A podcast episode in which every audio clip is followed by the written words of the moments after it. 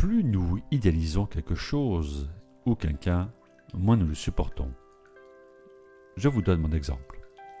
À son travail, mon épouse m'idéalise sans cesse auprès des autres, auprès de ses collègues de travail, auprès de son patron, auprès de ses clients.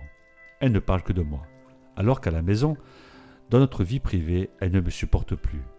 Elle ne voit que mes défauts, pour elle je râle tout le temps, je ne suis jamais content et je rabats toujours la même chose.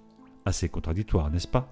Et pourtant, quand nous sommes mis ensemble il y a 17 ans, elle a vu l'homme qui assumait seul avec ses enfants.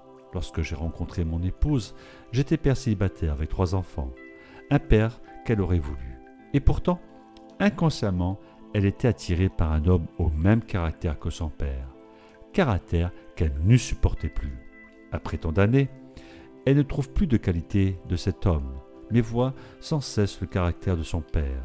Et pour fuir cet état d'esprit de pensée, elle m'idéalise pour peut-être se forcer à toujours admirer son mari. Il en est de même que pour son père, elle l'idéalise mais ne le supporte plus. Alors, je lui ai dit, tu me supportes plus parce que tu m'idéalises trop, donc tu voudrais que je sois parfait comme ton modèle idéal. Qu'est-ce que cela a à voir avec votre vie? Eh bien, c'est exactement la même chose. Plus vous idéaliserez une vie que vous voudriez, moins vous supporterez la vie que vous avez. Préparez votre nouveau départ, votre nouvelle vie sans l'idéaliser, parce que cela créera des émotions négatives dans votre vie actuelle. Émotions qui vous empêcheront d'être rationnel, et vous serez trop dans la partie irrationnelle à cause de vos émotions de dégoût de votre vie actuelle. Au final, vous n'atteindrez pas votre objectif, tellement que vous serez dans les émotions d'un ras-le-bol de votre vie actuelle, et vous serez vite découragé à atteindre cet objectif d'une nouvelle vie. Mais pire que cela, plus vous idéaliserez cette nouvelle vie que vous souhaitez, moins vous la trouverez agréable et superbe quand vous la vivrez.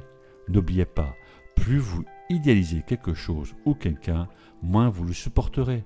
Donc idem pour votre nouvelle vie. Plus vous idéalisez votre futur, votre nouveau départ, moins cela vous plaira quand vous le vivrez. Vous ne serez jamais satisfait. Conclusion Arrêtez d'idéaliser quoi que ce soit.